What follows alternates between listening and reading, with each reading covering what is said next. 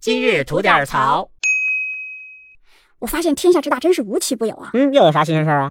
就在郑州商业技师学院，有一个老师竟然忘记给他下面十五名学生报名高考，嚯，他没让家长给埋了我，还埋了呢，人家可豪横了。我还敢豪横对啊？你说说，他要求这些学生呢去签一个自愿放弃声明。那意思就是人家学生自己不要考的，跟他没关系，对就是这意思是吗？对，免责，哎，这臭不要脸！可不。而且学校第一时间没有想办法去补救啊，也想是息事宁人。嚯，这是王八蛋扎堆儿了呀，这是。哎，嗯，你看哈，人非圣贤，孰能无过？哎，你忘了给学生报名这个高考，虽然是很严重的一个事情，但是呢，这个只能说是你作为老师不合格，嗯对吧？